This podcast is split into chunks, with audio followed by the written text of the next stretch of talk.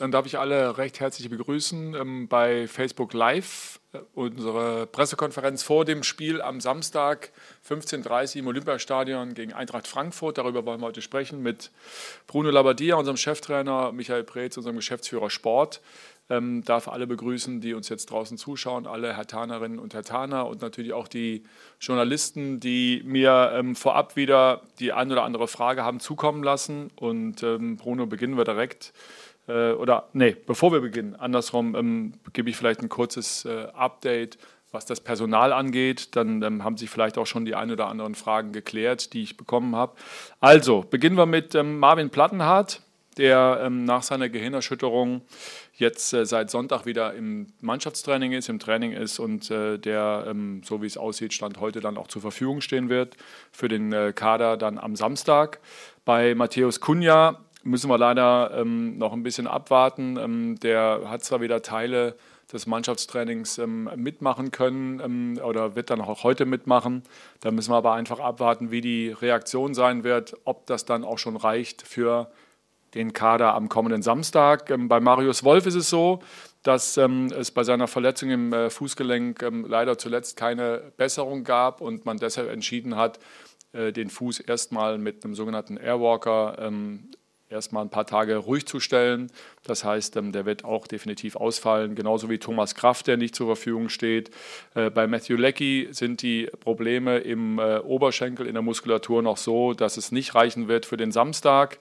Ähm, bei Karim Rekik ja, gibt es die Thematik ähm, unverändert, dass er das Mannschaftstraining mitmacht, aber immer noch nicht ganz 100 Prozent ähm, schmerzfrei ist bei der einen oder anderen Bewegung. Und auch da muss man sehen, ob das dann reicht, dass er ein Kandidat werden könnte für den Samstag. Und ansonsten ähm, ist ja klar, dass äh, Javairo Del Rosso, Santi Ascasibar und äh, Luca Netz für die letzten vier Spiele nicht zur Verfügung stehen werden. Das hatten wir bereits kommuniziert. Bruno, dann steigen wir ein in die ähm, Fragerunde, beginnen mit äh, Carsten Briefer von Bild BZ. Mit dem Blick auf die Verletztenliste, die wir gerade abgearbeitet haben, ähm, welche jungen Spieler müssen jetzt in die Bresche springen? Ja, erstmal müssen alle Spieler äh, in die Bresche springen, die, die sowieso dabei sind. Bei den Jungen ist es ja so, dass wir, wir die ganze Zeit ähm, den äh, Jessic mit dabei haben, ähm, den Lazar und, und auch Marton. Das sind so die, die, die am meisten dabei waren.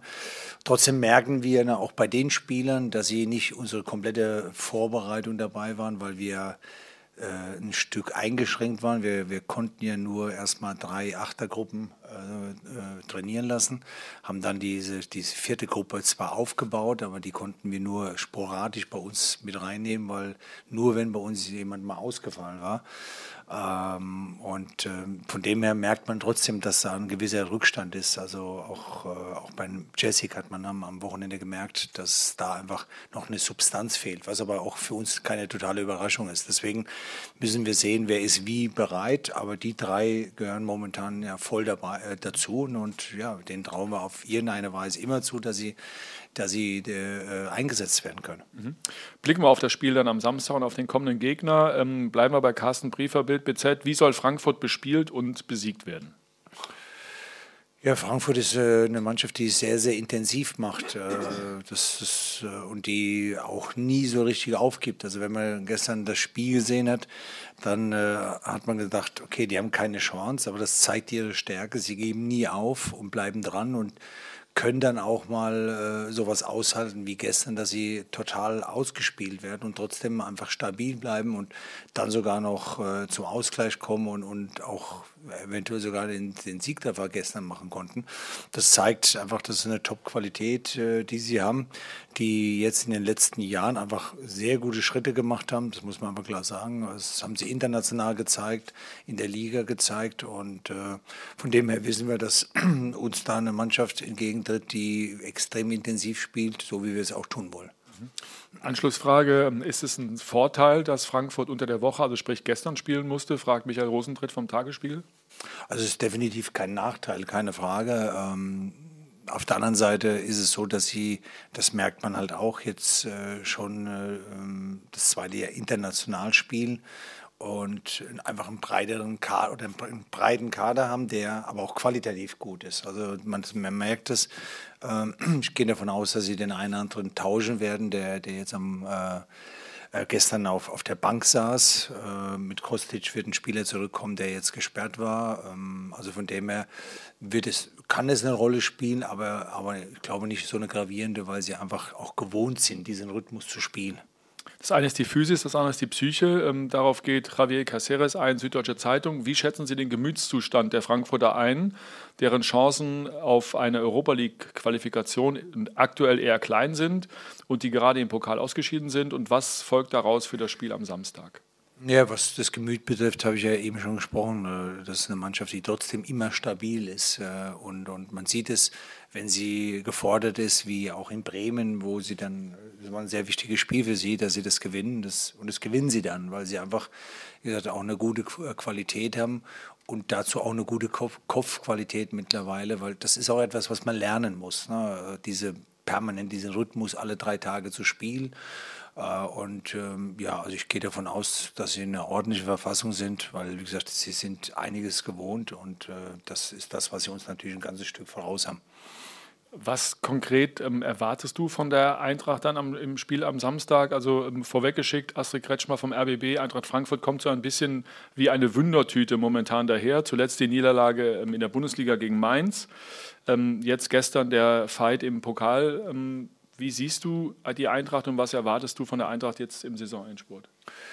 Ja, wenn man äh, nur das nackte Ergebnis gegen Mainz sieht, äh, okay, dann sagt man mal nicht so optimal. Wenn man sich die nackt oder die Daten mal anguckt, dann sieht man, sie waren in allen Bereichen vorne, äh, Torabschlüsse, äh, Ballbesitz weit vorne, äh, Eckbälle, alles in allen Bereichen, auch Zweikämpfe waren sie klar voraus. Ne?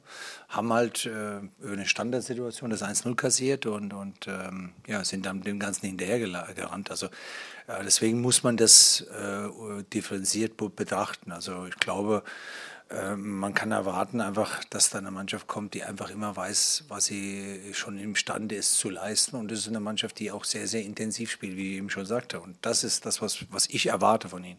Michael, was erwartest du für, ein, für eine Partie am Samstag? Ja, auf alle Fälle ein Spiel mit hoher Intensität. Das ist so, wie Bruno sagt. Das ist, ähm, glaube ich, etwas, was die Mannschaft ähm, auszeichnet. Ich finde auch, es zu beobachten ist in dieser Saison immer dann, wenn man meint, sie, sie haben ein größeres Problem, sind sie auch jederzeit in der Lage zurückzuschlagen. Ähm, sie haben die, ähm, die Belastungen in den letzten zwei Jahren, glaube ich, verinnerlicht. Sie kommen da gut mit klar. Insofern ähm, erwarte ich keinen ähm, Nachteil aus dem Spiel äh, von gestern. Ich glaube eher, dass sie Selbstvertrauen daraus ziehen, weil sie ähm, eine gute Leistung gebracht haben und äh, trotzdem ähm, wollen wir am Wochenende gewinnen. Mhm. Steffen Rohr vom Kicker hat in die Statistik geschaut, ähm, äh, verbunden mit der Frage, äh, Bruno, Sie haben als Trainer in elf Bundesligaspielen gegen Eintracht Frankfurt noch nie verloren. Kommt am Samstag Ihr Lieblingsgegner nach Berlin? Wenn, wenn man die Ergebnisse sieht, will man es denken. Ähm, ich bin, bin ja gebürtiger Hesse und vielleicht liegt es daran, dass ich ganz in der Nähe aufgewachsen bin und äh, auch der eine andere Bruder auch schon in früher Kindheit äh, Eintracht-Fan war. Vielleicht mhm. liegt das daran. Ja, ja. Ah, okay. Schauen wir mal. Wolfgang Heise, Berliner Kurier. Alle Teams äh, sind vier Wochen nach dem Restart konditionell in einem kleinen Loch. Wie kann man das ähm, in den restlichen vier Spielen kompensieren? Auch da ganz interessant. Äh, also erstmal muss ich sagen, habe ich nicht erwartet, dass wir so Spiele abliefern, alle. Also ähm, nach neunwöchiger Pause und, und wie gesagt, die sind doch äh, sehr schwierigen Vorbereitungen darauf, ohne Mannschaftstraining, eine Woche Mannschaftstraining nur. Also das ist erstaunlich. Ähm, deswegen ist es nicht die ganz große Überraschung, äh, dass das so passiert. Ähm, jetzt muss man aber auch da wieder differenzieren. Wir haben äh, interessanterweise haben wir zum Beispiel beim letzten Spieltag äh, waren wir, ich glaube, in fünf Kategorien, was das betrifft, da viermal Erster und einmal Zweiter. Also rein mhm. das, was wir an, an läuferischen Dinge getan haben, äh, gerade in den letzten zwei Spielen, also gegen, gegen äh, Augsburg, ähm, aber vor allen Dingen auch jetzt gegen Dortmund. Da würde man sagen, das ist nicht so. Aber ähm, ich bin ja auch ein Freund davon. Also für mich sind so Sachen wie intensive Läufe, Sprints sehr, sehr wichtig. Da waren wir, äh, in den Kategorien waren wir vorne. Das ist top. Äh, das ist erstaunlich, dass es so funktioniert. Ich brauche aber nicht unbedingt diese, diese Kilometer. Äh, also es ist gut, wenn eine Mannschaft viel läuft, äh, aber wenn wir mehr Ballbesitz haben, dann müssen wir weniger laufen. Und das ist das, was ich mir eigentlich immer wünsche. Das heißt, wir haben also rein körperlich haben wir, haben wir ähm, das jetzt gerade am, äh, sehr, sehr gut hinbekommen. Und ich glaube auch, dass es wichtig sein wird, gegen äh, Frankfurt auf einer Top-Höhe zu sein, was das Körperliche betrifft, weil wir werden extrem gefordert sein. Wir wollen aber umgekehrt die Eintracht ja auch fordern. Aber was, wie gesagt, dass das ein bisschen so eine Delle kommen wird, das ist ja keine Frage. Also das gab es noch nie in der, in, in der Geschichte der Bundesliga, dass du neun Wochen Pause, habe ich auch, wenn ich ehrlich bin, als Trainer wie auch als Spieler noch nie gehabt. Das höchste, glaube ich, waren mal viereinhalb Wochen. Äh, und dann äh, macht man ja in der Zeit auch ein Stück was. Äh, und ähm, dass man danach auch nochmal fünf Wochen praktisch ohne Mannschaftstraining arbeitet. Das ist, wie gesagt, außergewöhnlich. Deswegen ist es nicht eine ganz große Überraschung. Mhm. Ich glaube trotzdem, ähm, wenn ich das Ganze sehe, dass, dass die Spiele auf einer, auf einer wirklich guten Qualität ablaufen. Und, und ja, ich glaube, der ähm, der Ballbesitz, wie man im Ballbesitz jetzt umgeht, wird äh, wahrscheinlich in den, den, nächsten, in den letzten Spielen nochmal wichtiger werden.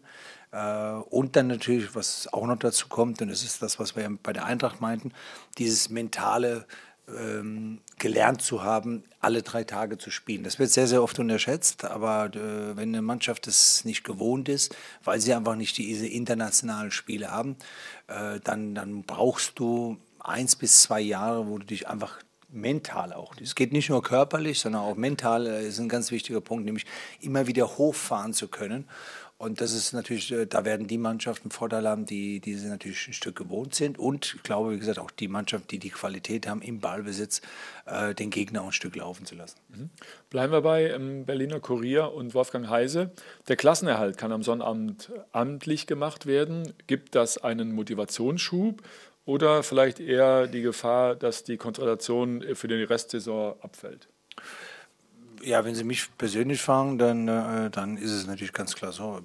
Für mich ist jedes Bundesligaspiel Motivation, also da, egal wo. Ne? Und äh, wir sind froh, dass wir in der Situation äh, jetzt schon sind, äh, so früh. Das konnte man einfach nicht erwarten. Und ich wünsche mir im Grunde, dass wir genauso weitermachen bis zum Ende der Saison. Also mal unabhängig vom Ergebnis, weil es war wichtig, dass wir in den ersten Spielen diese Ergebnisse, ist auch weiterhin natürlich wichtig, dass wir Ergebnisse liefern. Aber was ich mir am meisten wünsche, dass wir den Weg, den wir jetzt vom ersten Tag an, seit wir zusammenarbeiten, gegangen sind, nämlich sehr, sehr geschlossen, äh, äh, Fußball zu spielen, auch mutig zu sein. Äh, ich finde, wir haben in diesen fünf Spielen ein gutes Torverhältnis von 11 zu 3. Das ist so ein Verhältnis, was mir gefällt, ja, weil, weil ich will versuchen, viele Tore zu schießen mit meiner Mannschaft, aber umgekehrt auch wenig zu kassieren. Also das, ähm, das ist ganz wichtig, dass du auch eine stabile Defensive hast.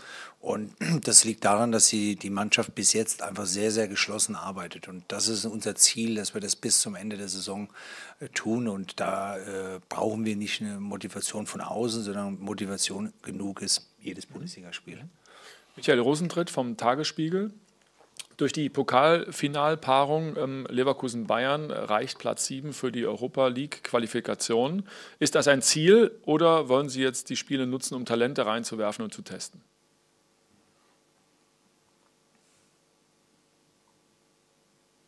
Frage geht an dich, Bruno. Entschuldigung, ich, ja, ja, ich war jetzt, weil, weil, Entschuldigung, jetzt war ich in totalen Gedanken. Jetzt habe ich geträumt, weil ich habe verstanden, Michael. Okay. Ähm, ja, also ich bleibe dabei. Also das, wir, wir machen uns wenig Gedanken momentan über das, was in, in vier Spielen ist, sondern was, was wir jetzt machen müssen. Und das ist Eintracht Frankfurt. Ich, äh, habe echt Lust drauf, weil, weil mir einfach die ganzen Spiele sehr viel Lust gebracht haben und Freude gebracht haben, wie wir als Mannschaft da aufgetreten sind. Und das ist das oberste Ziel. Wenn wir eine Chance hätten, würden wir zugreifen. Äh, aber klar ist, und das, das wussten wir ja auch, und deswegen waren ja die ersten Spiele so wichtig, dass wir unfassbar äh, gutes oder, oder intensives Restprogramm haben mit den Gegnern äh, die wir jetzt mit Dortmund angefangen, jetzt Frankfurt, Freiburg, ähm, dann noch Leverkusen und Gladbach. Das sind alles Hochkaräter, die auch alle um etwas spielen. Also ich, wir lassen das auf uns zukommen, aber Fakt ist, äh, für uns zählt das, was wir jetzt schon machen, auch für die neue Saison. Also das heißt, umso besser wir uns präsentieren, äh, das nehmen wir mit und da sind wir echt äh, heiß drauf, dass wir jedes Spiel ans Maximum kommen. Kommen wir noch zu ein paar Personalien. Zunächst die Frage von Steffen Rohr vom Kicker. Ist Marvin Plattenhardt nach seiner Rückkehr ins Mannschaftstraining beschwerdefrei und bereit für einen Startelf-Einsatz? Ja, also bei, bei Platte ist es so, dass es eigentlich schon relativ schnell zu sehen war, dass es nicht ganz so, so schwerwiegend ist. Ähm, trotzdem haben wir mittlerweile klare Vorgaben, was Gehirnerschütterung be betrifft, dass man äh, da wirklich nach, nach einem Plan gehen muss, unabhängig wie schwer sie ist. Ähm, und dem sind wir natürlich gefolgt. Ähm, er ist jetzt äh, seit letzten Sonntag schon im, im Training, das ist gut. Ähm, macht bis jetzt auch äh, so einen Anschein, dass er keine Probleme hat. Ähm, das heißt, normalerweise, also wenn jetzt heute und morgen nichts passiert, steht im, im Einsatz oder besser im Kaderplatz äh, nichts im Wege. Mhm. Äh, gehen wir mal jetzt rück mal nach innen zu den Innenverteidiger. Michael, eine Frage von äh, Michael Jahn, Berliner Zeitung. Boyata und Torunariga spielen im Moment sehr stark. Ist für dich das Duo, ich würde mal sagen, nach Arne Friedrich und Josip Simonic das beste Innenverteidigerpaar bei Hertha der letzten 15 Jahre? ja, kann sich auch nicht jeder Journalist mehr daran erinnern, dass Arne Friedrich und Joe Simonic vor 15 Jahren mal ein gutes Innenverteidigerpaar abgegeben haben. Ich glaube, der Schlüssel ist eher, dass wir als Mannschaft ähm, es hinbekommen haben, äh, in diesen Spielen jetzt äh, mit Bruno nur drei Gegentore zugelassen zu haben. Und ähm, ohne Frage sind äh, Dedrick und äh, Jordan da in erster Linie auch für verantwortlich, weil sie äh, die Abwehr organisieren und die Abwehr ähm, zusammenhalten. Wir freuen uns, ich glaube, das kann man sagen, weil wir gerade auch auf diesen zentralen und wichtigen Positionen in dem gesamten Saisonverlauf ja nie eine eingespielte Formation eigentlich ähm, hatten. Ähm, klar, jetzt auch verletzungsbedingt, weil Karim und äh, Niklas in den, äh, in den letzten Spielen nicht zur Verfügung standen, ähm, haben die beiden Jungs das richtig gut gemacht und äh, sind auf einem guten Weg, so würde ich das mal sagen, zum jetzigen Zeitpunkt. Ähm, ich glaube auch mit Blick aber auch auf die nächste Saison es gibt einfach Positionen, wo es wichtig ist, dass man sich da findet und dass man da stabil ist und dass man da 30 und mehr Spiele pro Saison macht. Und das muss das Ziel sein, ähm, finde ich, äh, für einen Torhüter natürlich, aber insbesondere auch für die Innenverteidiger. Mhm rücken wir ähm, eine Linie weiter vor und sind im äh, zentralen defensiven Mittelfeld oder auf der Achterposition. Jörn Lange, Berliner Morgenpost, ähm, fragt dich, Bruno. Äh, Marco Grujic ist äh, bei Ihnen bislang gesetzt. Welche Qualitäten schätzen Sie an ihm? Wie hilft er der Mannschaft und wieso hat er aktuell im Duell mit Arne Meyer die Nase vorn?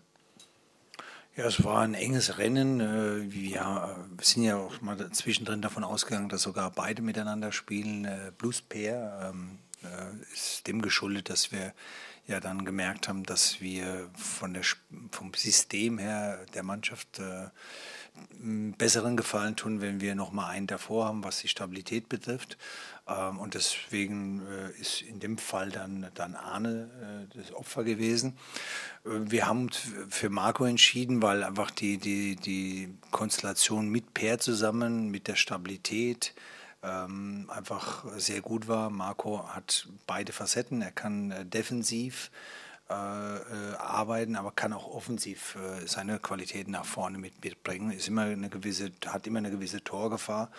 Also dem, das ist eigentlich der, der, den Vorsprung, den er hatte, dass er einfach in beide Richtungen. Bei, bei Arne ist es so, dass wir mit ihm intensivst arbeiten. Ähm, er macht es momentan wirklich, ist da auf einem guten Weg. Das freut mich, aber weil er viel also investiert und das muss er auch aufgrund äh, seiner, seiner letzten anderthalb Jahre, wo er leider einfach Verletzungen gehabt hat, die ihn einfach zurückgeworfen haben. Und unser Ziel ist es, ihn jetzt immer wieder äh, reinwerfen zu können, ihn so aufzubauen, dass er dann einfach total vorbereitet ist. Und äh, ja, also wir sehen eine Qualität in ihm.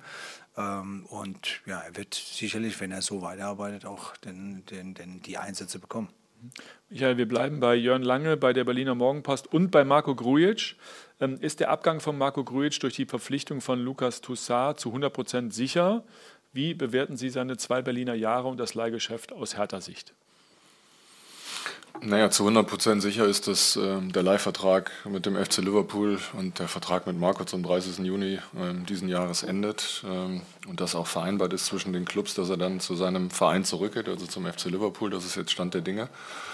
Ähm, Im Moment, ich glaube, dass man äh, sicherlich ein sehr positives Fazit ziehen kann über dieses Leihgeschäft und über diese zwei Jahre. Und ich glaube, dass alle ähm, profitieren in diesem Fall, äh, beide Clubs. Ähm, Liverpool wird einen Spieler zurückbekommen, der weiter ist, als er das war, als er hierher gekommen ist, weil er einfach wichtige Spielpraxis gesammelt hat. Ich glaube schon, dass wir auch profitiert haben von Marco in den beiden Jahren. Bruno hat es gerade auch so ein bisschen angedeutet. Ähm, ein, ein, Spieler, der defensiv oder der in beiden Strafräumen eine Präsenz hat, der defensiv äh, natürlich helfen kann bei Standardsituationen, offensiv torgefährlich ist, nicht nur über Standardsituationen, der gerade im ersten Jahr teilweise wirklich herausragend gespielt hat, der jetzt nach der Wiederaufnahme auch wieder mehr zu seiner ähm, guten Verfassung zurückgefunden ähm, hat und der einfach ein guter Spieler ist. Ähm, insofern ähm, ist das eins dieser Leihgeschäfte, von dem ich sagen würde, ähm, das hat hochgradig Sinn gemacht. Mhm. Ein Spieler, der ähm, jetzt dann doch definitiv am 1. Juli Herr Taner sein wird, ist äh, Lukas Toussaint.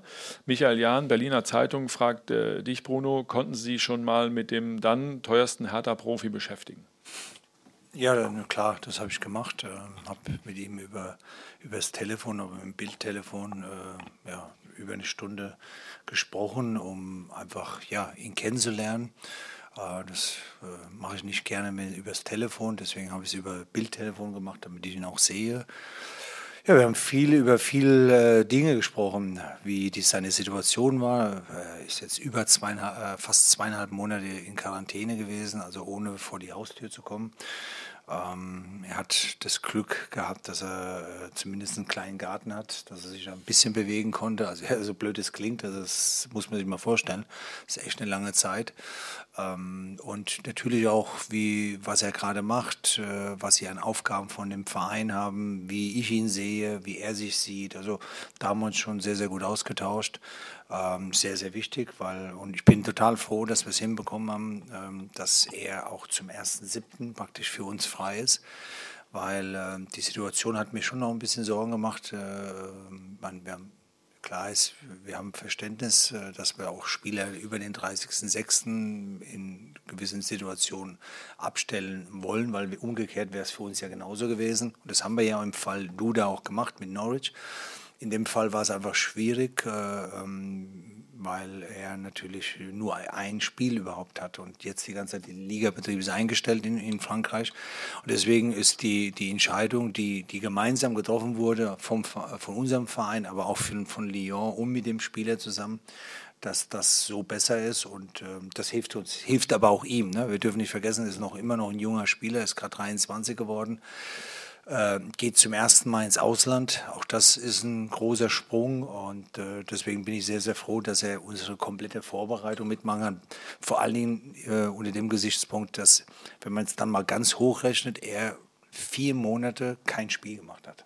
Also das ist wie eine große Verletzung, die er im Grunde gehabt hat.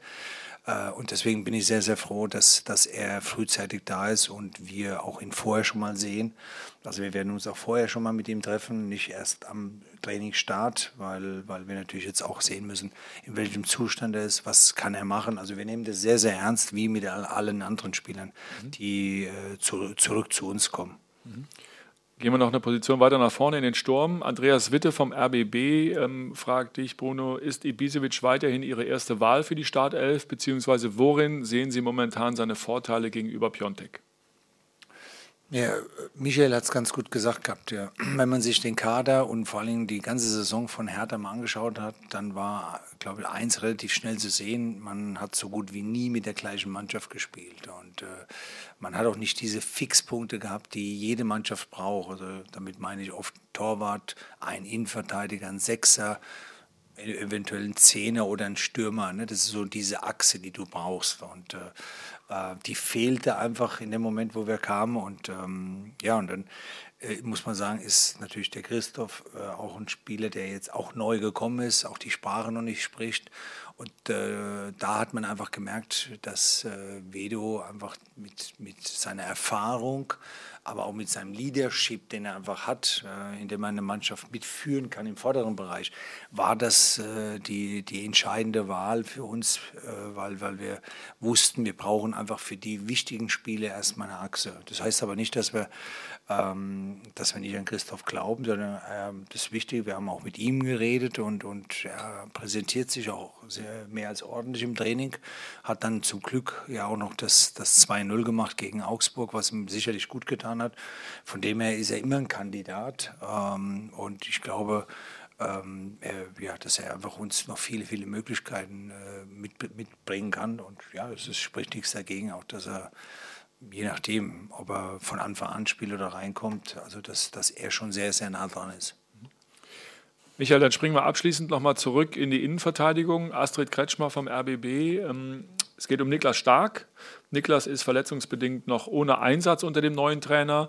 Laut einem Medienbericht seien Wechselgedanken aber vom Tisch. Gab es dieses Signal schon von ihm und wie sehen Sie die aktuelle Situation von Niklas? Naja, ich glaube, das Thema, was Niklas hat und was wir mit Niklas haben, ist ähm, seine Gesundheit und seine Fitness. Und, und, und um nichts anderes geht es im Moment. Er ähm, ist zudem ähm, einer von zwei Spielern, die quasi eine doppelte Corona-Pause hatten, beziehungsweise eine doppelte Quarantäne hatten, ganz am Anfang. Und dann ja, wenn wir uns erinnern, das ist ja schon wieder Wochen her, ähm, danach nochmal weitere zwei Wochen. Ähm, danach kam die Verletzung. Ähm, und insofern ähm, ist Niklas jetzt wieder zurück im Kader und steht auch Bruno wieder zur Verfügung. Ähm, hat aber natürlich auch registriert in den, in den Wochen, dass die Mannschaft gut gearbeitet hat und dass insbesondere, was wir gerade eben ja auch besprochen haben, beide Innenverteidiger einen richtig guten Job machen. Ähm, und insofern ist er im Moment in der Situation, dass er warten muss auf die Chance. Und ähm, wenn sie kommt, dann ähm, wird Niklas mit seiner Erfahrung und mit seiner Klasse auch in der Lage sein, äh, wieder zuzuschlagen. Gut, da keine weiteren Fragen mehr ähm, reingekommen sind, jetzt auch aktuell, sage ich ähm, herzlichen Dank an euch beide. Herzlichen Dank ähm, allen, die uns zugeschaut haben, ähm, allen Fans, allen Journalisten und dann sehen wir uns am Samstag 15.30 Uhr im Olympiastadion. Ähm, bleibt gesund, macht's gut, bis dahin. Dankeschön, Nachmittag.